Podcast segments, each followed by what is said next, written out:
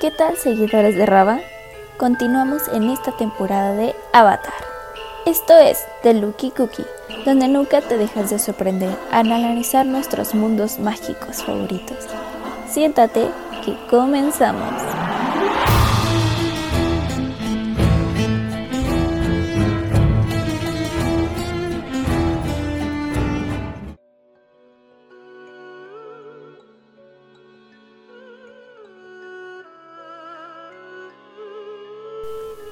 Bueno, como escucharon en el episodio anterior, así es, en este platicaremos un poco sobre la secuela de La leyenda de Aang, que es la leyenda de Korra.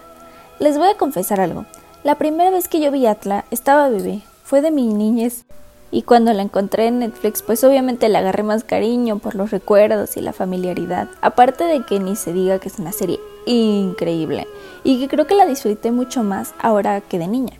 Entonces descubrí que había una secuela, fue muy difícil animarme a verla, la verdad, por los comentarios que había escuchado y porque el final de Ang era tan bueno que no quería ver lo que pasaba después. Sin embargo, la empecé a ver. Al inicio sí, es un poco difícil asimilar que son diferentes personajes, diferentes villanos, diferentes contextos, pero pues todo con la misma magia del mundo de Avatar.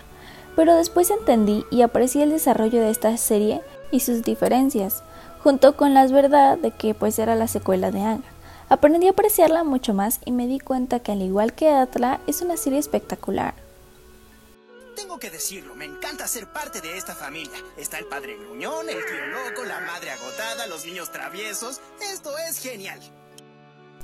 Quizá para algunas personas fue difícil encontrarle cariño a esta serie, en especial por la protagonista, Korra, que es la siguiente avatar y absolutamente es todo lo contrario a lo que estábamos acostumbrados en la personalidad del avatar. Patética. De todos los avatares con los que he trabajado, tú eres la peor. Sé que solo he conocido un avatar, pero aún así. Pero esto responde a la pregunta de por qué la serie de Aang es tan aclamada por todos y la de Korra es tan controversial. Y puede que muchos no entendieran el verdadero significado de la personalidad de Korra, y en estos episodios eso vamos a hacer. Vamos a analizar los elementos que forman esta serie y entendamos cómo los escritores crearon a Korra de ese modo al ser la sombra del avatar. El mundo me necesita. Ya supéralo, niña. El mundo no te necesita ni un poco. Como les dije, cuando conocemos a Korra, entendemos lo diferente que es de Aang Mientras que él era un ser pacifista, ella es un personaje medio impulsivo y lleno de furia. Esta es una de las mayores quejas de aquellos a los que no les gusta la serie. Prométanme que cuando sean adolescentes no serán como ella. No puedo prometerte nada, papá. Siendo honesta, pues no los culpo. Cuando yo empecé a ver el show, no podía evitar juzgar las decisiones imprudentes de Corra, pensando que pues Aang no hubiera hecho eso y que ese es el problema, que nos encariñamos tanto con Aang que no podemos evitar compararlo con ella, y es imposible no tener ese tipo de pensamientos después de ver pues la leyenda de Aang. ¿Cómo te atreves a compararte con el avatar? Es aquí donde se crea una desconexión entre los fanáticos. Mientras que por un lado están aquellas personas que se hartan con lo impulsiva que es Korra y con su personalidad, hay quienes la defienden comparándola con Zuko diciendo, ¿cómo es que les agrada Zuko si él era igual de iracundo, impulsivo y lleno de furia? que ella, pues sí. Es una pregunta muy interesante, cuya respuesta usualmente se le delimita a que Zuko es hombre y Korra mujer. Asumiendo que el desagrado de muchos fanáticos sea Korra tiene que ver más con su género que con su personalidad. Y aunque es posible eso, me gustaría proponer una teoría diferente y menos machista. aunque Zuko y Korra tienen una personalidad similar en los primeros episodios, la furia de Zuko se podría decir que está justificada con una herida en el punto de vista narrativo, la herida es un trauma en el personaje que le evita sentirse pleno y feliz.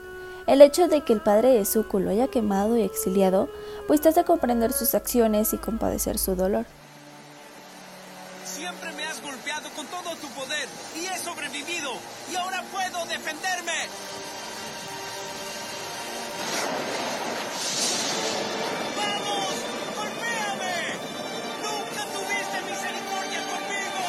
Mientras que Korra no tiene ninguna herida explícita. A simple vista, Korra solo parece ser grosera y rebelde sin justificación alguna. pero les voy a decir que el viaje de un personaje finaliza cuando su herida cierra, y esto nos lo han probado muchas veces, como lo vemos en los personajes de Aang, Zuko y Katara. En este caso, es importante entender cuál es la herida de Korra.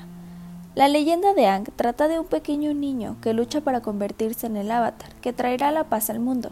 Bueno, este no es el caso de Korra, ya que desde el inicio ella es un avatar más completo en el aspecto físico. Entonces, ¿de qué trata la historia?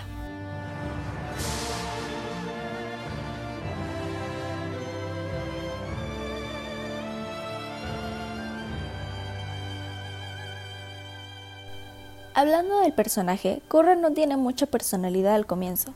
Esto creo yo fue hecho a propósito. Cuando Korra se enteró que era el avatar, era aún una niña pequeña.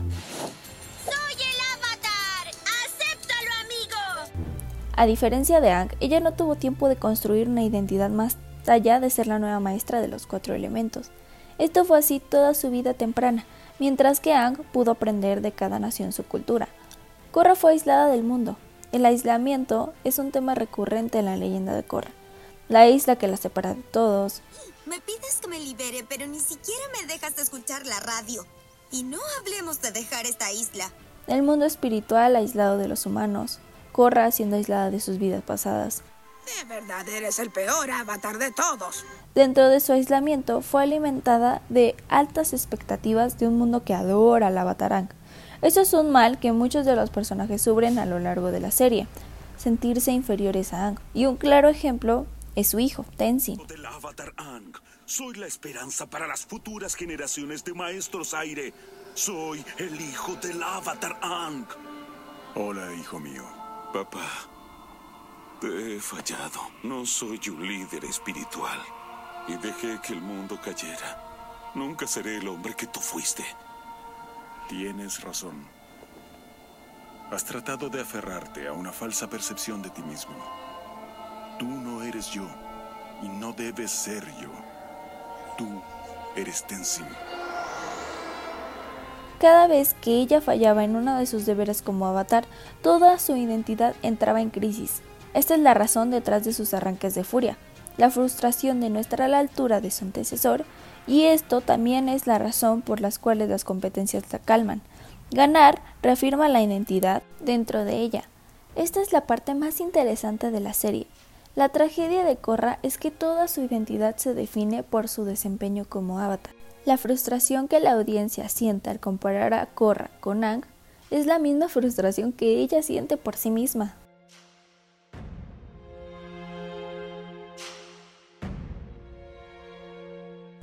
Robert McKay dijo, el verdadero carácter se revela en las elecciones que hace un ser humano bajo presión. Cuanto mayor es la presión, más profunda es la revelación. La mejor manera de ejercer presión en un personaje que sale es enfrentarlo con un rival. A diferencia de la leyenda de Aang, Korra no solo tiene un enemigo, sino varios. Estos rivales destruyen sistemáticamente la identidad que Korra se construyó en base a ser el avatar. Primero Amon, al quitarle sus habilidades para controlar a los elementos. Después, Unalaq destruyendo su conexión con sus vidas pasadas. Sahir hundiendo su fuerza física y mental. Y por último, Kubira, haciendo de obsoleta como líder en el mundo. Cada vez que la identidad de Korra es destruida, no tiene más remedio que encontrar nuevos aspectos en ella misma. Los villanos la obligan a crear una nueva identidad. La parte interesante de todos los enemigos de la serie es que son una presentación extrema de Korra. ¿Qué es lo que quería Amon? Igualdad para todos. Unalaq regresó a los espíritus. Y Zahir creía en la libertad. Supongo. Todos buscan lo mismo que ella, traer balance al mundo. Balance entre maestros y no maestros, entre el mundo humano y el mundo espiritual. Balance entre las clases y entre los gobiernos. El problema fue que ellos estaban totalmente desequilibrados y llevaron sus ideologías muy lejos. Ya está bien. Pero eso no explica por qué siguen atormentándome. Porque debes enfrentar tus miedos. No puedes luchar contra futuros enemigos si sigues peleando con los antiguos. Esto queda un poco más claro en el capítulo donde Korra se encuentra con uno de los personajes favoritos de todos. Espera un poco. ¿Gruñona? ¿Vieja? ¿Ciega? Tú debes ser Toph.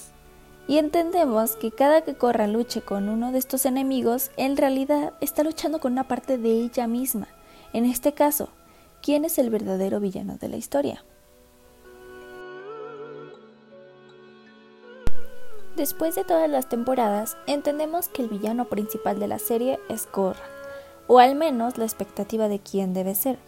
La realización de su propia identidad como avatar es un veneno que la carcome por dentro. La metáfora se vuelve literal en el episodio de Korra solitaria, en donde se ve una versión de sí misma en estado avatar que pelea con ella constantemente. Ustedes los avatares sí que necesitan que los guíen.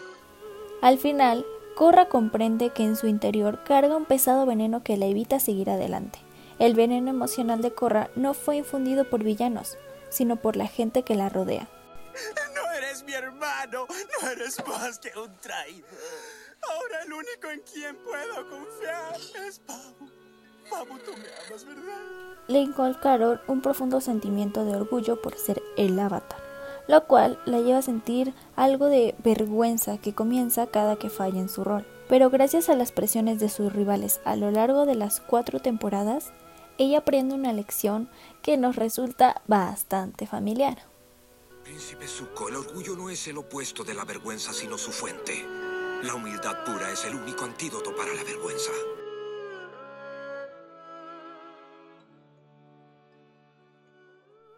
Progreso emocional de Korra se muestra en sus relaciones. En el último capítulo de la primera temporada, Korra pierde sus poderes, por lo tanto no puede seguir siendo el avatar.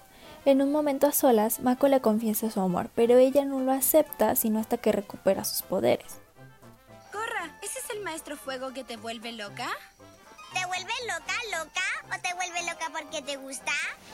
Asami, por otro lado, fue la única persona con la cual pudo contar en el momento más oscuro de su vida.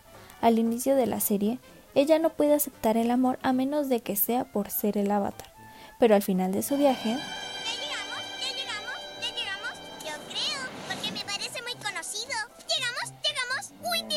después de todo lo que ha vivido y sufrido, ella por fin está lista para aceptar que la amen solo por ser Korra.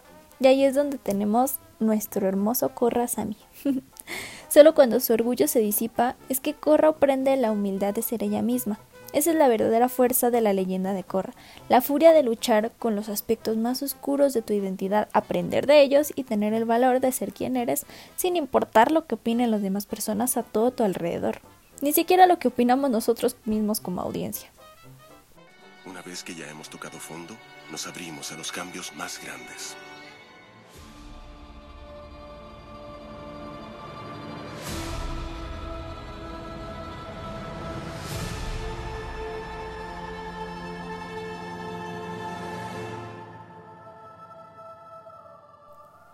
Ves las razones por las que me gusta esa serie, tanto como me gusta la de Ang. Los escritores desarrollaron el personaje de Korra como solo ellos saben hacerlo. Nos dieron un personaje que se volvió muy profundo a lo largo de la serie. Todo este mundo de Avatar, la verdad, lo adoro. Y tiene mucho para explicar y analizar. Pero esto ha sido todo por esta temporada.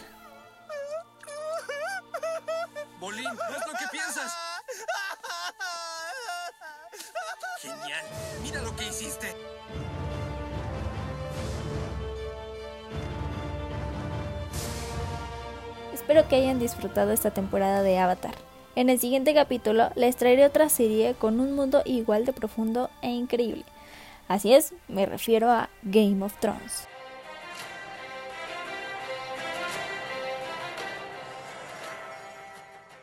Uy, joya. Pero esto ha sido todo por este episodio.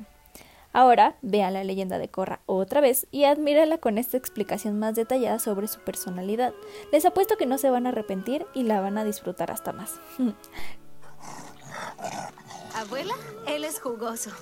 Y yo pensaba que Apa era pestoso. Cuídense mucho y Jugoso y yo los esperamos para la próxima.